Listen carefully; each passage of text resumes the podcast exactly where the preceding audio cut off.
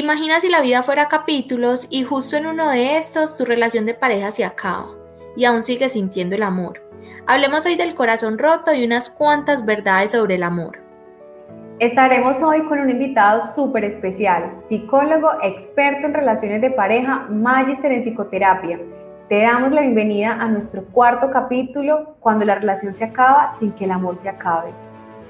Yo soy Vero, creadora de Ser Espiritual. Y yo soy Dani, creadora de Soy Verdad. Comencemos. Hola, bienvenidos a un nuevo capítulo, al capítulo número 4 de nuestro podcast Si la vida fuera capítulos. Hoy eh, tenemos un tema muy especial, un tema que es de muchísimo interés para muchas personas, un tema que pues ya se podrán ver eh, en, en el título de nuestro capítulo y es cuando la relación se acaba sin que el amor se acabe.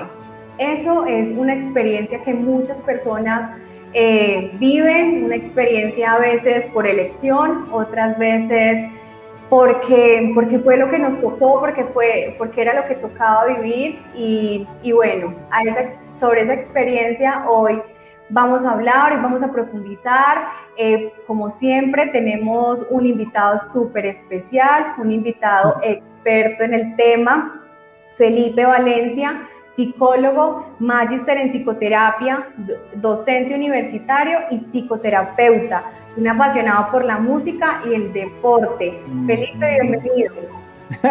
Gracias Dani, gracias Verónica por la invitación.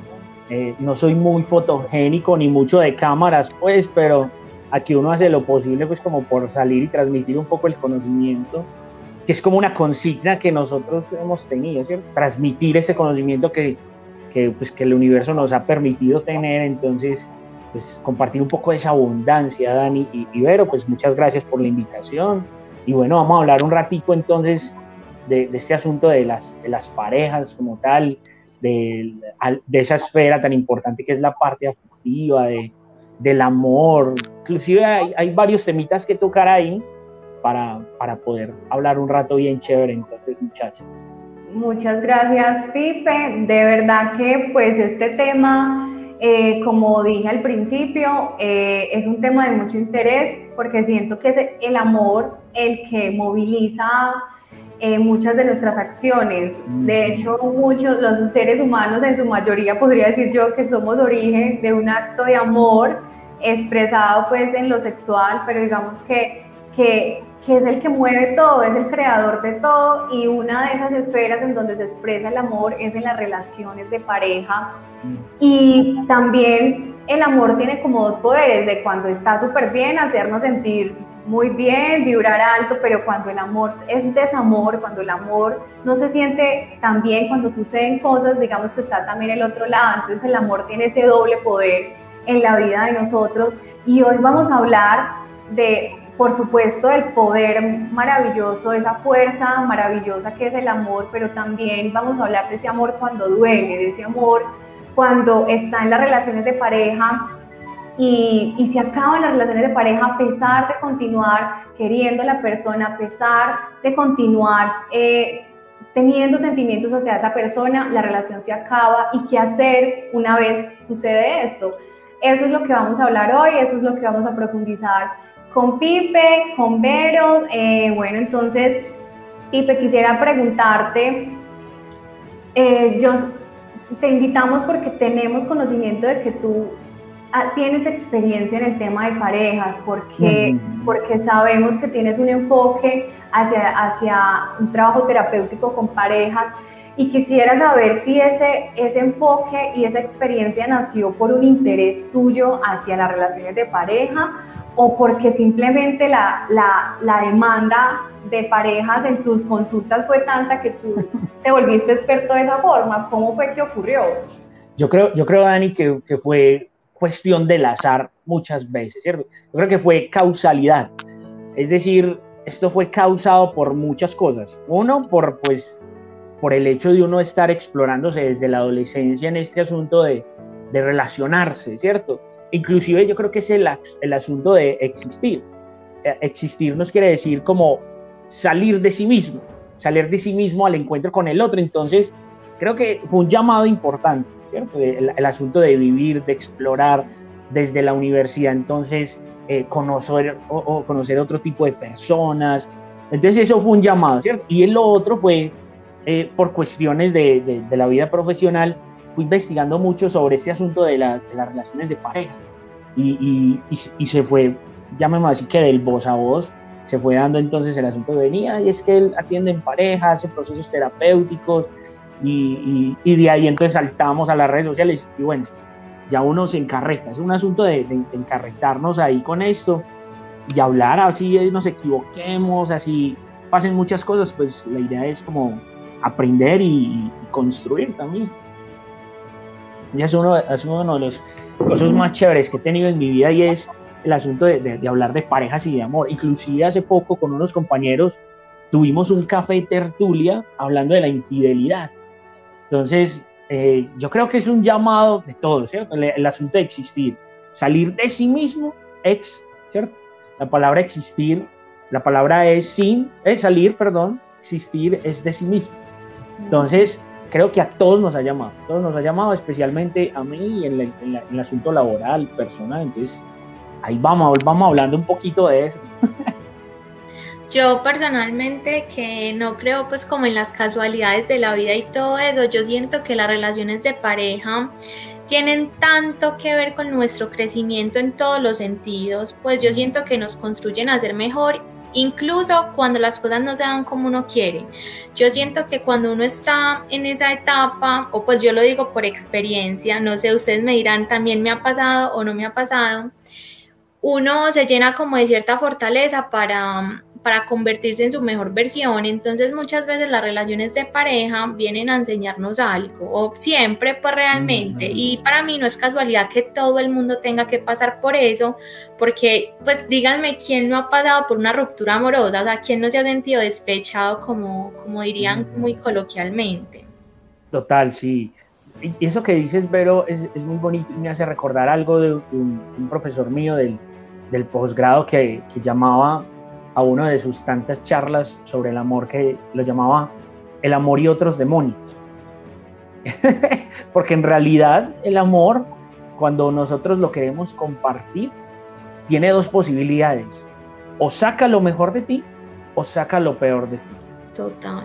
Y, y de alguna otra forma, muchos no estamos dispuestos a pelear con esos demonios que el amor saca si a veces nosotros batallamos con nuestros propios demonios, nos, a veces nos dificulta verlo, ahora en, en términos de relación de pareja.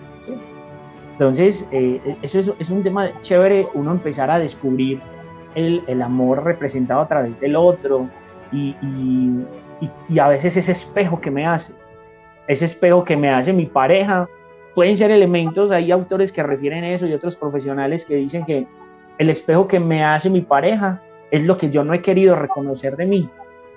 Entonces, eso, eso es muy interesante, que lo que veo en mi pareja habla más de lo que soy yo, de lo que habla la pareja. Entonces, e, es un tema interesante, el amor siempre hace fluir eso, características de personalidad que muchas veces no somos capaces de compartir o que nosotros mismos no reconocemos. Entonces, por eso hablamos de si el amor saca lo mejor o lo peor de ti. Y en razón, por ejemplo, a lo que Dani hablaba sobre el tema específicamente, cuando se acaba la relación, aún en presencia de, de llamémoslo así, como esa parte afectiva, es decir, se rompe el compromiso, ya no hay un compromiso, ya no hay un título, ya no hay proyectos, ya no hay puntos de contacto, pero uno siente todavía como esas cosquillitas, uno todavía siente como ese asunto, esa, esa activación fisiológica, llamémoslo así, todo lo que tu cuerpo te representa sobre ese afecto. A veces ese afecto esconde muchas cosas, solamente es la punta del iceberg frente a otros problemas, frente a problemas no, sino a otros acertijos del, ser humano, en ese asunto del existir y del amar. Del, del amar, amar implica es a, es sin, y mar es muerte, sin muerte. Es decir, el amor es un acto tan presente que nos hace muy conscientes de muchas cosas, de lo que aceptamos y no aceptamos, al menos como para concluir ese, eh, ese comentario inicial. Entonces, interesante ahí Pipe, Si, si el amor, si la ausencia del amor en una relación de pareja no es lo que siempre finaliza esa relación, o sea, que el amor se acabe no es lo que siempre hace que una relación se acabe, ¿cuáles son esos otros factores, situaciones que pueden acabar el amor, que pueden acabar una relación, pero aún así conservar ese amor? O no sé si ya se hable de amor o, cómo funciona ese tema, Pipe, de, de qué es lo que hace que una relación se acabe aunque, la, aunque el amor sí se conserve. Dani, yo creo que es que hay, hay unas verdades que no se han dicho específicamente sobre las relaciones de pareja. E incluso a veces confundimos amor con el hecho de estar eh, con otra persona. Entonces, yo creo que hay ahí un concepto, primero, concepto de pareja que está totalmente distorsionado. A veces el, hecho de, de, estar inclusive nosotros lo podemos ver muy, muy, coloquialmente, cuando hay ese amor, llamémoslo así como social, ese amor de donde no hay afecto, ni hay pasión, simplemente hay como un compromiso y es el perfecto amor de nuestros abuelos. Tal vez después de tantas historias, tantas cosas que pasan, aún siguen juntos. Entonces, eso nos habla de que pareja no es sinónimo de que se amen. Pareja puede ser sinónimo de un estatus social. Pareja puede ser el sinónimo de una estabilidad económica sin amor. Y también hay parejas con mucho amor. Entonces hay algunas de esas verdades. La primera es que tenemos muy distorsionado ese concepto de pareja. Pareja es estar parejos. Estar como un mismo nivel, ¿cierto? Como tal. Y de alguna otra forma nosotros estamos llenos de paradigmas frente a lo que es una relación de pareja. Estamos llenos inclusive de muy poca información a veces dentro de esa poca información que tenemos, destacamos algo y es que, ay, es que mi pareja va a pasar afuera lo que yo no he podido solucionar dentro. Entonces son temas que se esperan que la pareja lo rescate, que la pareja lo saque de algún, de algún lado. Y ahí entonces empieza a operar este asunto de, del amor. Venga, entonces si, si a mí mi pareja me rescata como en esos, en esos cuentos de, de los hermanos Grimm, que llega el príncipe, mata a todo el mundo, mata a todos los orcos, sube a, a la torre y rescata a la princesa. Y son felices para siempre. Hay un concepto distorsionado de pareja. No es el príncipe que rescata. no estamos en Y yo no soy una princesa, empezando por ahí. Porque es que yo quiero un príncipe, pero a ver la princesa. Yo princesa no soy, tengo mentalidad de princesa, pero a lo princesa. Y yo no sé si lo princesa y lo príncipe sea lo mejor que nos pueda pasar o realmente lo peor. Mm, o una idealización de eso. Pero inclusive, Dani, eso, eh, aunque tú lo dices, eh, a veces opera mucho. Uno, uno cuando va de fiesta, cuando está con los amigos por ahí, escucha muchas amigas que dicen, ay, pues que yo he besado tanto sapo. y uno dice, pero Vení, ¿cómo así? Estás construyendo tu relación desde qué? desde el asunto del príncipe y la princesa, del príncipe rescata a la princesa, no, no. Entonces, ahí encontramos una verdad que tal vez no se ha dicho sobre las relaciones de pareja, y es que hemos dado el, nombre de pareja una distorsión, con un montón de mensajes. El mensaje, por ejemplo, publicitario, de que entonces es la, la pareja es aquella que entonces es, es abundante en, posiciones económicas, tiene hijos, tiene una super casa, los domingos se levanta el marido a hacer esto, que se levantan y, se ven hasta lo más de bellos. No, a veces ese, ese no es el concepto de pareja. Y, y, nosotros si aterrizamos al consultorio el asunto de pareja, uno encuentra un montón de matices, muchísimos. No solo es el del príncipe y la princesa, uno también encuentra al ogro y a la bestia, o a veces encuentra a dos caballeros armados totalmente blindados, encuentra a dos soldados atrincherados. Entonces ahí es cuando uno dice, venga, amor no es sinónimo de pareja, amor es, es un elemento tal vez distorsionado de la pareja.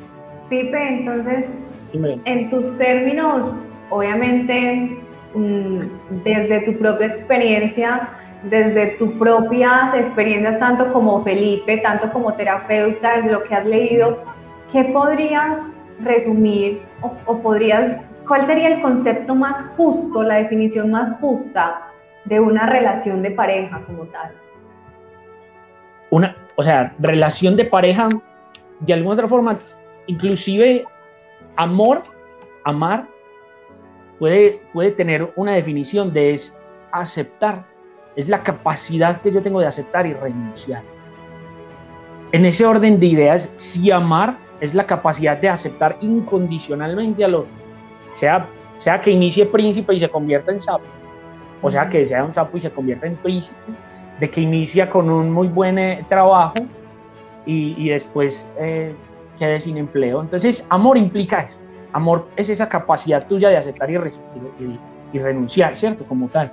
En ese orden de ideas, una relación de, de pareja, o el término relación de pareja es, yo te acepto tal y como eres. No necesito nada de lo que tú eres. Y para poder relacionarme contigo en total libertad, decido compartir mi felicidad, porque si yo no necesito nada de nadie, te acepto tal y como eres, porque de alguna otra forma busqué mi felicidad y me siento o estoy en esa construcción de felicidad, soy una persona muy libre, decido con total libertad compartir mi felicidad contigo. Porque es que a veces la relación de pareja es, ah, no, es, mm, ven, haz algo por mí. Es que usted era así y ya no lo es. Usted me dijo que íbamos a hacer esto y ya no lo somos. Es decir, dependemos mucho, necesitamos, construimos pareja o una relación, una posible distorsión de la, del asunto de relación de pareja es que construimos relación con expectativas. Expectativas de este, por ejemplo, del rescate. Una definición que creo que pudiese ser más asertiva, más funcional en estos tiempos de pandemia, de millennials, de milenio, puede ser esta. Una relación en la cual amo porque acepto y renuncio a muchas cosas mías. Acepto incondicionalmente y al tener yo esa renuncia y esa aceptación, desde mi libertad, tomo la decisión de compartir mi felicidad contigo.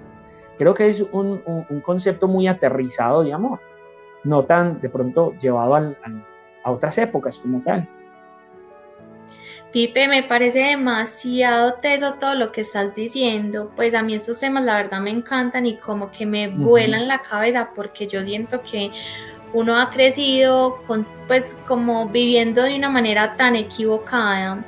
Y pues no digo que todo el mundo pues ame de manera equivocada, no estará, pues no faltará el que en verdad ya ame muy conscientemente. Pero, ¿dónde nacen, digamos que esos demonios que a mí me hacen pensar que el otro me hace todo el tiempo? Por ejemplo, tú, tú decías, eh, uno siempre está esperando algo y por mi propia experiencia uno sí. Entonces uno dice, bueno, si esa persona no, no sé, no me invita a salir algún día, entonces empieza una vocecita interna que dice, uy, pero es que no la invitó, pero es que no la quiere, pero es que no la valoran. ¿Dónde nace eso? Eso es algo muy íntimo de cada persona. O tú lo puedes identificar como en, digamos, no sé, en la infancia, en creencias limitantes, o dónde nacen esos demonios a los que uno debe enfrentarse para poder construir algo verdaderamente sano. Claro, vale. Eh, Valencia. Ah, pero. pero el asunto es que nosotros cuando nos relacionamos con otras personas, somos muy ignorantes frente a ese conocimiento personal. Es decir, que nos relacionamos desde nuestras limitaciones personales. Y obviamente nosotros venimos en una construcción desde hace mucho tiempo. Desde hace mucho tiempo, desde que nacimos, nosotros venimos explorando cómo me debo de mover yo en la vida, aprendiendo qué es lo bueno, qué es lo malo, qué es lo positivo, qué es lo negativo, cómo enfrentarme al miedo, cómo reconocer mis emociones, formando lo que nosotros los psicólogos llamamos temperamento y carácter. Y a veces estamos tan amañados a eso que aprendimos que lo consideramos verdad. Y se manifiesta mucho en esos mensajes que vos decís, Vero. Ay, pero no lo invito, no le abrió la puerta del carro. Ay, es todo un patán. No. Ay, pero lo que dijo es tan machista. Y a veces, ¿qué, ¿qué, es lo que sucede con mucha frecuencia cuando uno está en ese proceso? Me relaciono desde mis limitaciones personales, es decir, me desconozco mucho, al menos en esos dos elementos, temperamento y carácter. Temperamentos muy débiles y, temperamentos muy fuertes o caracteres muy fuertes. Que eso tiene otra connotación, pues que al, caso no viene, porque a veces decimos que un carácter fuerte es alguien muy bravo. Y por el contrario, un carácter fuerte es alguien que no domina muy bien sus emociones. Entonces, venimos con nuestras limitaciones, tanto el, el, X como el Y, o la pareja como tal para ser más inclusivo. Llegan estas personas, se van a juntar, se desconocen, están vinculando esas limitaciones personales y a veces que encontramos afuera la confirmación de lo que yo pienso sobre y, y se viene en, en, referencia a esos mensajes, son mensajes del ego. El ego se esconde, muchachas, dentro de lo que más nos duele a nosotros. Esos mensajes que, vos, que a vos te llegan, por ejemplo, de, ay, míralo tan machista, no, me va a abandonar, no, solo me quiere para un juego, esos mensajes vienen tal vez desde lo que más te duele a vos, desde el rechazo, el abandono, etcétera, todo un montón de, llamémoslo así, de construcciones que yo tuve. Ah, porque o tuve un rechazo. Y eso opera muy, llamémoslo así, automáticamente para no asustarlos con el término de inconsciente. Entonces es, son asuntos que nos relacionamos desde nuestras limitaciones personales, nuestra ignorancia personal. Y en ese ánimo entonces de que voy con una expectativa de que la pareja venga y me solucione algo que yo tengo, es eso, confirmar mucho de lo que yo tengo, de esa soledad, de esa vergüenza personal, de esa inferioridad. No, pues aquí hablaríamos un montón de, tendríamos que ir a la casuística, Millones de cosas. Entonces yo digo que mm, como una, una conclusión que podemos sacar de todo eso es estar con otra persona es iniciar un viaje interior, quiera o no quiera. Los que quieren despertar trabajan un montón, los que se quieren quedar dormidos, pues serán víctimas de sus relaciones de pareja una y otra vez. Tendrán que soportar esos demonios.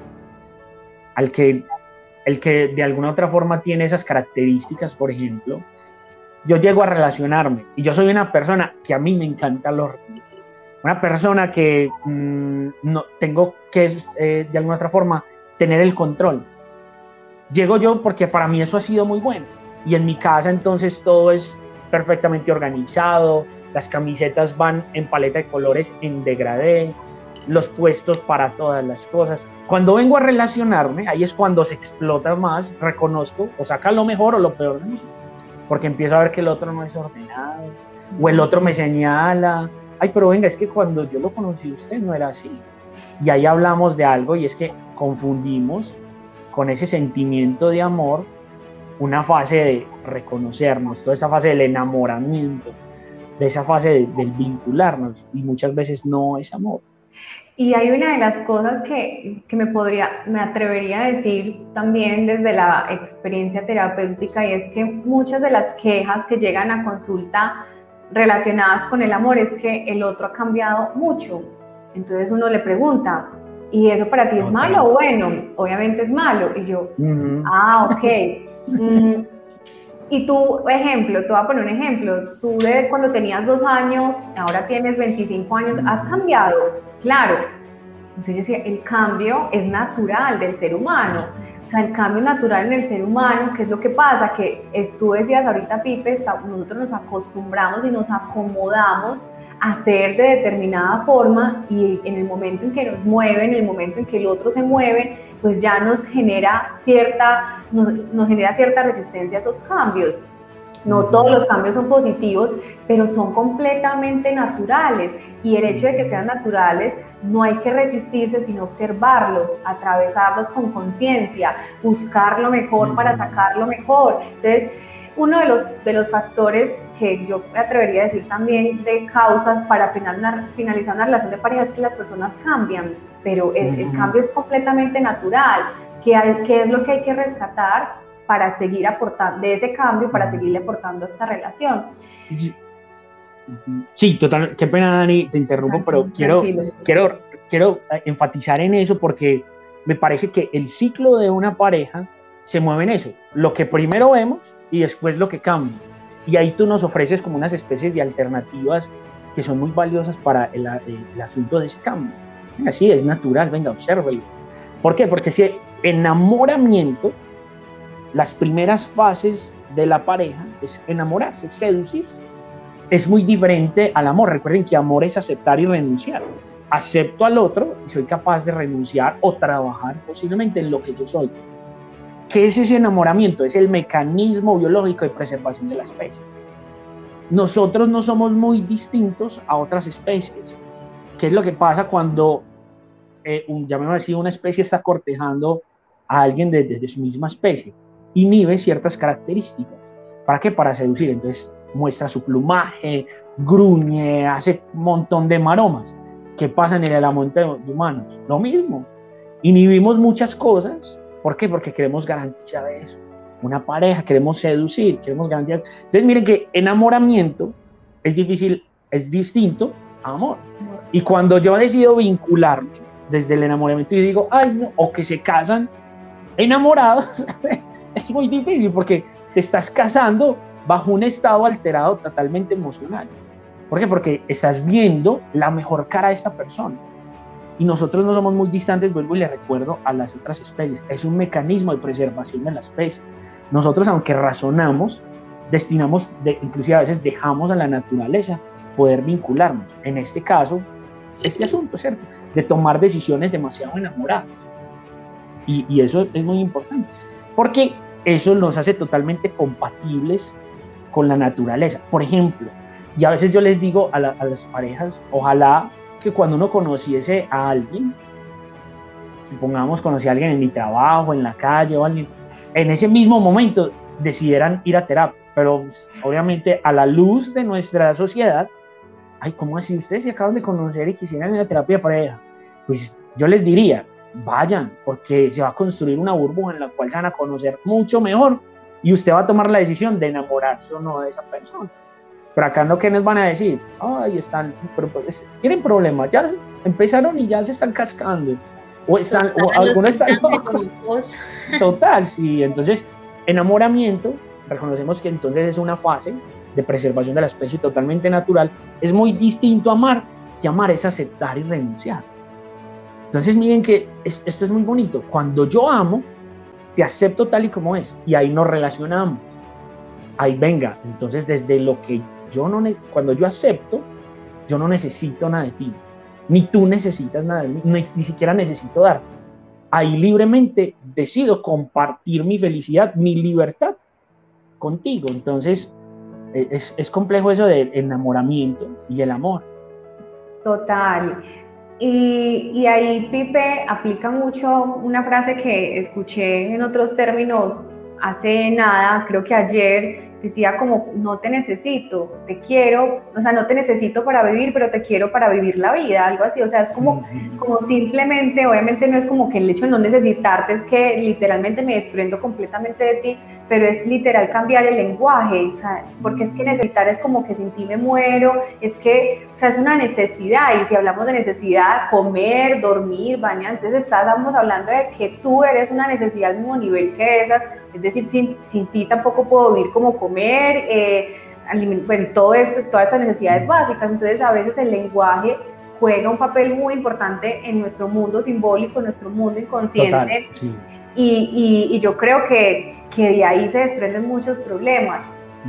llevando esta, esta situación o este tema del amor y, y, todos sus problemas y todas sus dificultades y todo su mundo mientras dura y las razones para que se acaben. Una vez se finaliza esa relación, ¿qué sucede con la persona? Es decir, ya empieza a elaborar un duelo, pero eh, una de las también de las razones de consulta es, estoy padeciendo mucho, estoy sufriendo mucho. ¿Qué hacer con ese sufrimiento posterior a una ruptura amorosa? ¿Qué, ¿Hay una forma saludable de llevarlo? ¿Hay una forma dañina de llevar ese, ese proceso de elaboración de un duelo? Dani, esa pregunta es muy bacana, es, es brutal porque yo creo que muchos se cuestionan, como lo decía Jasper, cuando a nosotros se nos presenta el miedo, la muerte o la enfermedad, en este caso la muerte representada como en esa ruptura con otra persona, ahí es cuando nos confrontamos sobre nosotros mismos, llegan esas preguntas existenciales. Y es muy curioso que la mayoría de personas, o gran cantidad, un porcentaje alto de consultas, es personas que están recién, llamamos así, despechados, pues. Sí, así, nos llamamos cuando estamos sufriendo por amor, qué carajo. Eso sí. Es decir, a nosotros una gran, una gran cantidad de, de pacientes son también potenciales pacientes de la fábrica de licores. ¿Por qué? Porque vienen despechados y nuestra sociedad nos dice, ahogue las penas en el alcohol. ¿Y qué es eso? Evite pensar y evite sentir. Y la evitación siempre va a ser una estrategia, yo creo que la más desastrosa, cuando de rupturas amorosas se tratan. ¿Por qué? Porque es que cuando yo quiero dejar algo, ¿cierto? ¿Por qué? Porque se rompió, porque no, no nos acordamos, los no negociables entonces se convirtieron en negociables, hubo confusión, confusión eh, se perdió esta parte afectiva o la parte eh, pasional, etc. Ahí empieza lo que Dani llama, es un ciclo, una experiencia de, de duelo. ¿Y qué es el duelo? El duelo no es olvidar. Cuando uno le fallece a una, una persona especial, uno no la olvida, uno no hace un esfuerzo por no, que no venga a la cabeza, no, inclusive sucede totalmente contrario con, con, sucede totalmente contrario. Te llegan más mensajes y todas esas cosas te está hablando esa persona que ya no está. Cuando tú terminas una relación, sucede así. Ay, pasa uno por un centro comercial. Ay, la loción que utilizaba Ay, no. Ay, yo me acuerdo, ay, yo la traje a comer. Todo te va a recordar. Entonces, el duelo no es olvidar. El duelo es recordar de otra forma. Tal vez recordar sin tanto dolor tonto dolor. Yo les agrego mucho a los pacientes, yo venga, usted quiere recordar, pero recuerde agradecidamente.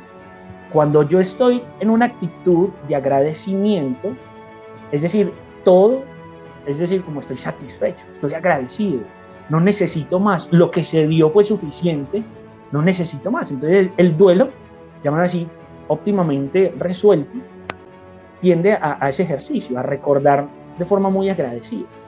¿Y qué es lo que pasa? ¿Por qué se complica eso, Dani? Ahí, me gusta mucho ese, tema. ¿Por qué se complica un duelo? ¿Por qué?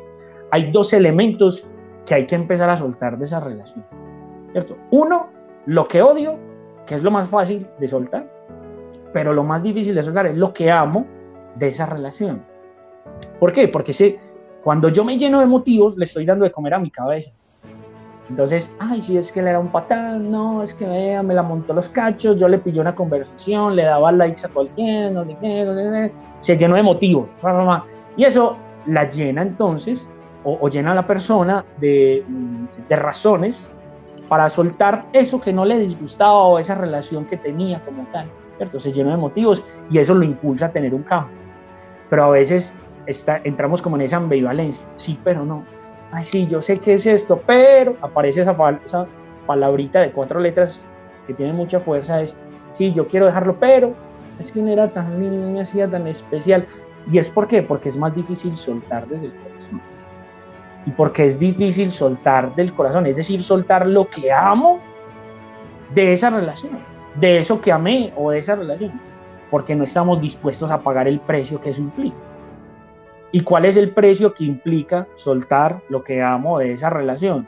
Enfrentarme nuevamente con esos demonios.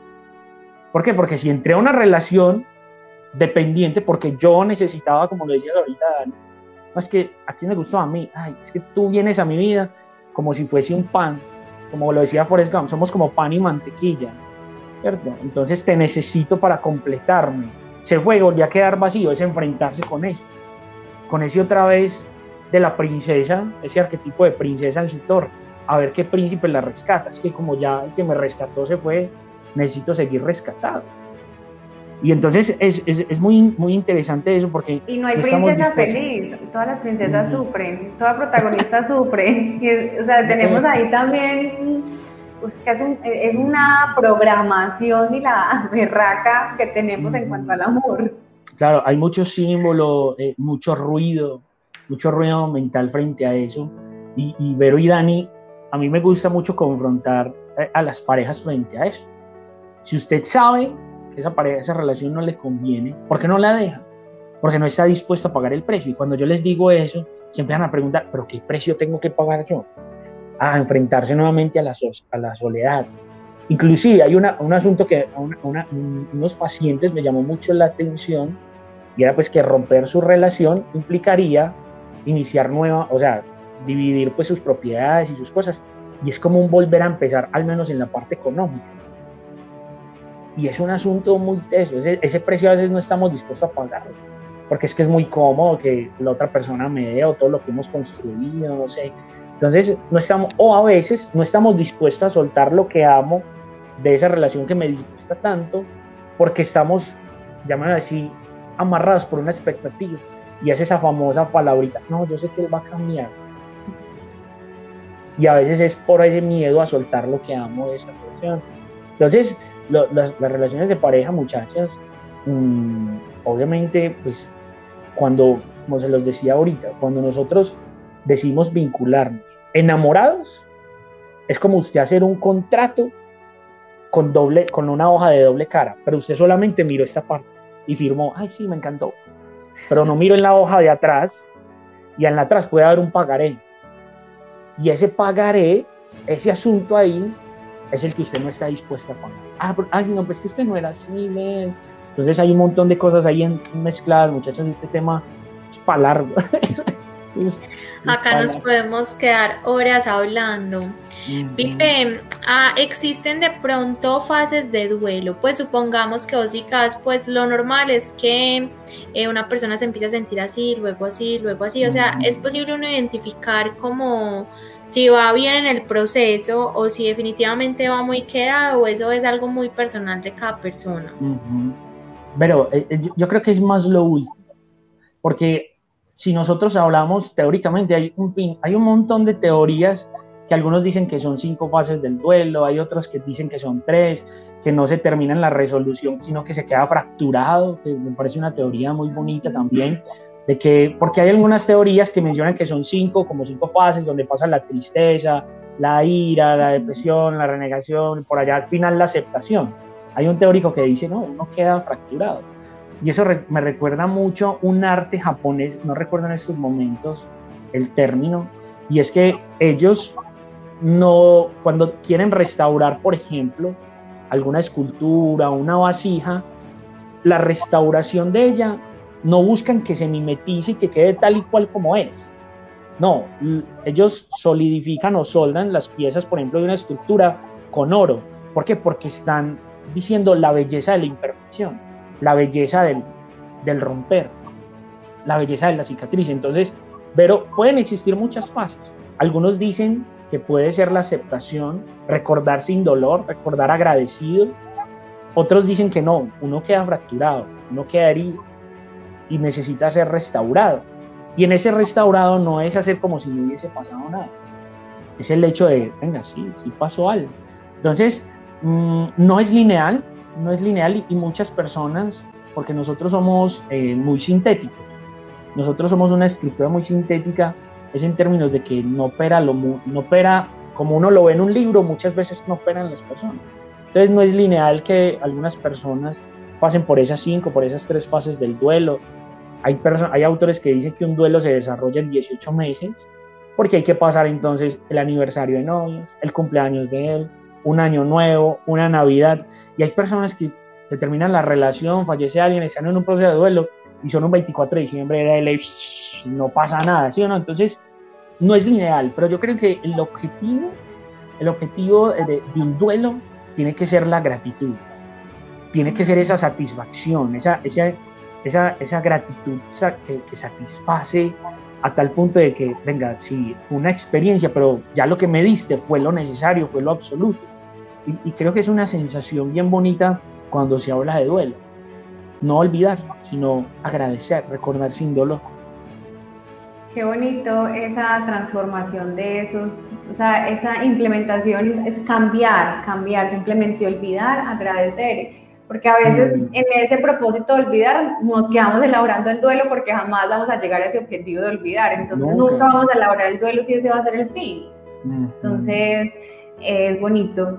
Eh, Pipe, eh, ¿cuándo se pueden hablar de segundas oportunidades en el amor, porque a veces es como que listo, la relación finaliza, pero sabemos que no todas las relaciones que finalizan eh, finalizan por siempre, sino que hay relaciones que regresan. Pero ¿cuándo se puede hablar de segundas oportunidades en el amor? Para, pero de verdad, o sea, para que, que funcionen, que tengan un sentido y un valor y no sea simplemente retroceder o que simplemente sea no me puedo ir de acá porque me duele y no quiero que me duela. Entonces, ¿cuándo se habla verdaderamente de qué valen esas segundas oportunidades en el amor? y yo creo que es en, razón a la lógica que venimos hablando, yo creo que algunos, algunas exparejas pueden regresar. Yo puedo regresar a una relación si mi objetivo es no seguir lastimando, no seguir atrincherado. Amar implica vulnerabilidad. No se ama si no es en la vulnerabilidad. Porque vulnerabilidad implica reconocer, venga, este es mi demonio. Ese es tu demonio. ¿Estás dispuesto a trabajarlo? Nos amamos profundamente, tenemos historia, queremos darle valor a esa historia. Venga, no, no lo olvidemos, no hagamos como si no pasara nada. Que tal vez es un error del regresar, del volver. Como si no hubiese pasado nada, como, ay no, ¿cómo es que llaman? Año nuevo, vida nueva, página nueva, tachón y borrón nuevo. No me acuerdo cómo es. No, porque tiene su historia, tiene su historia. Yo creo que se puede regresar cuando estamos dispuestos a reconocer y trabajar desde nuestra vulnerabilidad y a vivir el amor en la aceptación, no en el forzar ni en el obligar al otro, porque se van a seguir armando y es que yo quiero que tú seas así, es que vos me has dicho que eras así, ya no lo eres, entonces no estás aceptando, se están otra vez atrincherando, se están armando para cascarse más duro, ¿sí? Entonces, yo creo que sí, se puede, las parejas, exparejas en este caso, pueden regresar, sí, y pueden tener un trabajo maravilloso, lindísimo, pero si están dispuestos a reconocer su vulnerabilidad, no a trincherarse más, a amar desde la aceptación. Es un trabajo fuerte, pero se puede lograr. Se puede lograr. Pero ¿por qué tan tímido? no, no, escuchando, escucho, pues la verdad, ese tema me, Está por allá recordando su relación. sí, me ponía a pensar mucho, me hace cuestionar, pues realmente como que me, me toca mucho y me quedo pensando. Y hay algo muy interesante y es que me estoy leyendo un libro que se llama Deja de ser tú, no sé si de pronto lo han visto, lo han escuchado. Y ¿Quién es, el autor? Eh, Joe Dispensa.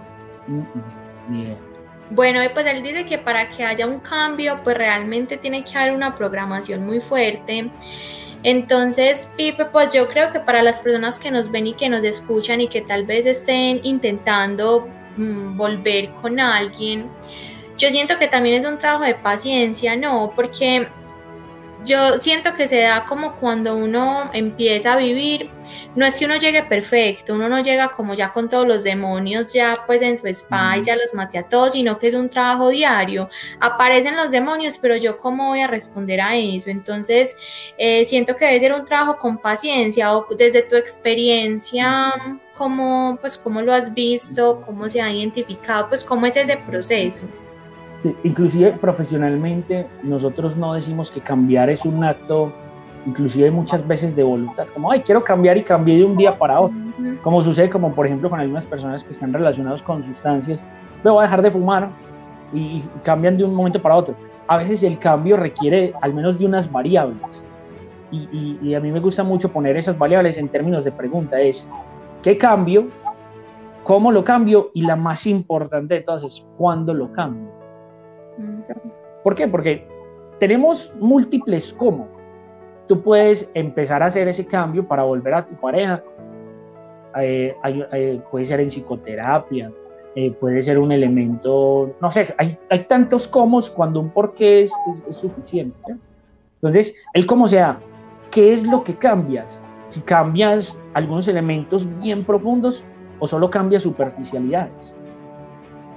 Y la pregunta más valiosa es ¿cuándo lo cambio? A veces esa pregunta es la más desechada. ¿Por qué? Porque a veces por el ánimo de no quedarnos solos, empujados a esa relación nuevamente por nuestros miedos, por nuestra ignorancia, por nuestras limitaciones personales, fantaseamos entonces con que sí, yo ya cambié, fue tan rápido, sí, no es como sería el asunto ahí. Pero ese cuándo es muy importante, ¿por qué? Porque al menos hay unas fases antes de cambiar, de tomar la acción de cambio y es, muchas veces decimos que cambiamos cuando ni hemos precontemplado o contemplado qué es lo que tenemos que cambiar. Cuando estoy precontemplando o contemplando medianamente qué es lo que tengo que cambiar, muchas veces son elementos muy, mm, tal vez muy, muy superficiales, o no, no superficiales, sino unos, unos elementos más cercanos como a, la, a lo automático a lo, no automático. cambiamos pensamientos, posturas, alguna actitud y todo eso, pero cuando nosotros ya nos estamos adentrando en una tercera fase que es o contemplación o preparación o mantenimiento para el cambio, uno ya empieza a transformar a unos niveles más profundos. Inclusive la relación consigo mismo y la relación con sus pares más cercanos, su familia. Esos autoconceptos. Ahí, Pipe, me parece, o sea, tocas un punto tan importante y son esos cambios superficiales y esos cambios que es cambios superficiales, digamos que a veces obedecen mucho a una demanda del otro. Entonces, mm, el otro me está pidiendo, exacto, el otro me está pidiendo que sea más cariñoso, el otro me está pidiendo que, que llegue más temprano, el otro me está pidiendo. Entonces, son esos cambios de conducta específicos y a veces nos dejamos asombrar y deslumbrar por esos cambios y a veces nos conformamos cuando realmente y, o sea, porque los queremos inmediatos, o sea, somos muy inmediatistas, entonces entre más rápido mejor, pero resulta que a veces entre más rápido, más superficial, porque requirió de menos proceso interior, requirió de menos aprendizaje. A veces los cambios más definitivos y más profundos son los que tardan más tiempo. ¿Por qué? Porque son los que hacen la persona solita, dentro de su pum, me di cuenta, dentro, ay, claro, ya entendí que era lo que me quería decir mi pareja, ¿cómo era que no me daba cuenta? Entonces a veces medimos el, el, un cambio positivo o negativo en el tiempo. Ay, rápido o, o, se, o, no, o no, lo ha dado. Pero o no ha cambiado o no ha cambiado cuando resulta no le estamos dando el tiempo a ese proceso interior para que natural y orgánicamente lo haga y ese va a ser mucho más duradero porque va a ser desde, desde el interior de la persona. O sea, somos unos seres muy inmediatistas y a veces definimos las cosas por lo que no son definitivamente.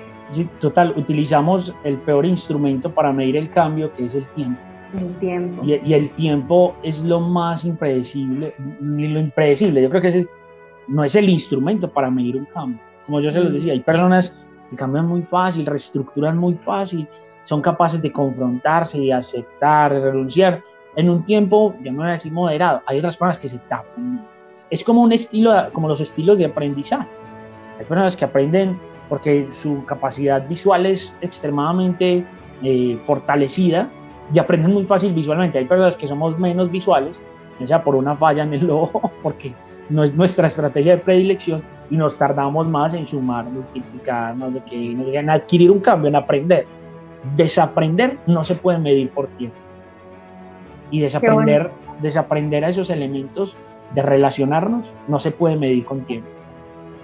Es con emociones me gusta mucho lo que dices, Pipe, porque esa frase famosa que es el que es no deja de ser, a mí pues últimamente me ha estado como martillando mucho en la cabeza y yo digo, ¿por qué? Pues si uno reconoce que uno tiene tantas cosas por mejorar, uno no está condenado a vivir siempre con sus demonios, para eso vinimos acá, pues esa es como mi idea, uno viene a la vida a...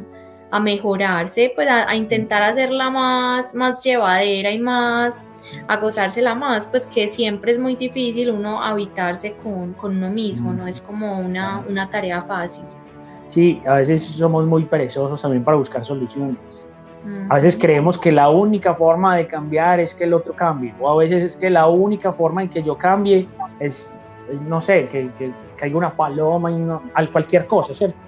Pero es el asunto de, de tantear, de retarse a explorar formas de cambio. Si vos querés un cambio distinto, pues camina distinto. Pero a veces queremos el mismo cambio o queremos un resultado utilizando la misma herramienta. Explórate, rétate, muévete, a ver cómo funciona el asunto. Total, Pipe. Pipe, ay no, de verdad estamos acá a ver yo felices y yo creo que no nos, nos había una, una, una, un capítulo así tan rápido y estamos en este momento ya pues 50 minutos acá conversando, pero nos lo hemos disfrutado mucho y creo que ya es momento como de pasar a una sesión. Eh, Vero, no sé si tengas más preguntas para Pipe relacionadas con el tema. A mí me quedó todo súper claro. Listo, entonces podríamos empezar entonces con la sesión que tenemos en este momento que es sí, no. Es un, son respuestas cerradas, cerradas. cerradas. Eh, pero son más, o sea, acá los invitados no solo son desde un asunto profesional, sino también un asunto, exacto, porque sabemos que ese ser es el que transversaliza todo, todo ese hacer y ese saber que tienes. Entonces, traemos cuatro preguntitas para responder, si no, Jesucristo, y, otras, y otras preguntitas acá. Listo, entonces, Vero. Listo. La primera, ¿has llorado por amor? Sí. ¿Has despedido un amor que sigues queriendo? No. ¿Has regresado con alguna ex? Ay, pero eso es amor. Pero regresar, ¿qué manera? Bueno, pongámosle que no, digamos que no. Yo que somos muy fraternos, mis relaciones con mis exparejas son muy fraternas. Yo les puedo decir que en estos momentos no tengo una relación de pareja con la cual no haya terminado, pues de que nos tratemos cordialmente. Entonces, no sé si ese regreso es bueno. Ok. ¿Crees en la fidelidad, en el amor? Sí. Listo. Fidelidad es uno mismo, sí. Ah, también para el otro. También para el otro, sí, se puede dar, se puede dar. Ok, muy bien. No le quitemos la esperanza a la gente que está escuchando este podcast, por favor. Van a decir, y también "Vea, a sí". mí, a mí no me la quiten. Yo hablando de parejas y favoreciendo la infidelidad. ¿Qué infiel? Sí, no, yo, yo soy fiel, yo soy fiel creyente de la fidelidad, valga la Ah, bueno, redundancia. excelente, excelente. Muy bien. Bueno, entonces mm, vamos a pasar también a otra sesión de preguntas, estas mismas personales, ya saliéndonos un poquito del tema, dejándolo más amplio. Eh, son eh, cuatro preguntitas, dos de parte de Vero, dos de parte mía también. Y eh, Vero, ¿inicias tú o inicio yo? Inicia tú. Perfecto. Pipe, te voy a pasar por acá unas imágenes y tú me dices cuál, cuál te detengo. ¿Listo? Ahí hay un sol, una luna, una estrella, un ojo. Ese es un bichucho, un corazón. ¿Qué más hay ahí? Otro bichuchito. mm, Y ahí es unas alas, eh, una nube, un- una rama de olivo. La estrella, la estrella. La estrella, ok. A ver, a ver, ¿dónde está allá? Un mantra que te ayude en los momentos más tristes y difíciles. Interesante la pregunta porque tengo uno que, eh, que, que practico desde el inicio de este año y es el universo siempre está conspirando a mi favor. Ese mantra me ha ayudado mucho. Qué lindo, qué lindo. Ay, qué bonito. Pipe, bueno, lo mío es con números. Un número del 1 al 11. Del 1 al 11, mm, el 7. ¿Qué consejo le darías a alguien que está pasando por un momento difícil? Muy acorde con el tema. Le- no le daría uno, le daría tres. Wow. Le, da- le daría, el primero es que su problema tiene solución. Que se, que se dedique a buscar. ¿Por qué? El segundo consejo, su problema tiene fecha de vencimiento. Ese sería el segundo consejo. Y el tercer consejo es que tiene una enseñanza para su vida. Entonces, creo que le diría eso a alguien que está pasando una situación difícil. Qué Genial. hermoso. Pipe, te quiero abrazar, ese me encanta ese. Sí, pero abrazo. Abrazo Sí, abrazo. Abrazo de los tres, ay no, qué bello, qué bello eso. Está muy, muy bonito. Ok, Pipe, otro. Dale, entonces la luna, la lunita. La luna, la luna. Ujú. Lo mejor de ser tú. sea extrovertido. que se ríen conmigo. Ay, qué Eso es lo bonito, mejor. sí. Sí, Doy fe de eso. también. Muy Hay bien. uno feliz. Y Mm. otro, otro número. Otro número, te había dicho el 7, vamos con el, el, el 9. El 9. Un momento inolvidable para ti. Una borrachera que me pegué en San Andrés, muchachos. Y que mis amigos me dormí en la playa. Y creo que es, muy memorable, ha sido muy significativo porque eh, sirvió para cumplir lo que yo soy, pues, divertir también. Me hicieron una cola de sirena, yo dormido en la playa, creo que ese momento nunca se me va a olvidar. Estaba medio prendoleto, pero nunca me va a olvidar un elemento muy bacano, muy bacano. No, claro, mejor dicho, inolvidable. Inolvidable. Bueno, Pipe, bueno, hemos llegado al final de, de este capítulo. Eh, no te imaginas, por mi lado me lo disfruté increíblemente. Eh, tuvo de todo, tuvo reflexión, tuvo de esa parte que uno dice, wow, como la teoría, lo científico, ese, esa profundidad que le da, o sea, yo amo la psicología justo por eso, porque nos regala esa posibilidad de ver las cosas más allá, ese ojo clínico que no solamente se aplica en cuando va un paciente a consulta, sino para la vida, para observarla y verla más allá. Entonces, justo ese ojo clínico de Felipe hoy nos hizo ver un poco más allá de esas realidades que sentimos más acá en nuestra vida. Entonces, gracias Pipe por esa sabiduría, por tu entrega, por tu energía, por tu alegría, por tu frescura que le da un toque especial a este capítulo. Eh, bueno, no, Vero y Dani, pues eh, muy agradecido por este tipo de invitaciones. Yo no soy muy fotogénico ni muy camarografeo, que siento que no, no queda como muy bien en, la cámara, no sé, las ojeras, la papada, no sé, pero pues este tipo de, encuentros eh, me gustan mucho compartir, eh, que este mensaje llegue a la persona indicada, es, es un propósito con el que yo siempre me levanto, que la palabra adecuada llegue al terreno adecuado. Entonces, no, muchas gracias, Vero y Dani. Me encanta volver a verte, Dani, después de casi nueve años o más desde que no te veían en la U. Y, y juntos para todos los que nos ven y nos escuchan, estudiamos juntos en la universidad. Pipe, lo mismo, el placer es para mí tenerte acá, fue una conversación muy, muy bacana, yo la disfruté demasiado, siento que esto le puede ayudar a muchas personas, realmente yo me voy como hoy, me quedo pensando toda la noche, se los juro, fue un espacio muy chévere. Eh, los quiero invitar a todos a que sigan eh, nuestras redes sociales como arroba si la vida fuera capítulos. Eh, no sé si Pipe tenga redes sociales, si alguien quiere contactarte, si alguien quiere tener de pronto alguna consulta contigo, ¿dónde pueden encontrarte? Sí, por Instagram de pronto me pueden consultar, arroba juan.valenciaac Creo que es así. Juan Valencia hace. Si no lo encuentran, nos hablan y nosotros se los encontramos. Eh, fue un placer compartir este, este capítulo con ustedes. Me voy muy mm. feliz. Bueno, gracias a todos por escucharnos y vernos. Nos vemos en un próximo capítulo con el próximo invitado. Así es. Buena energía. Chao. Chao.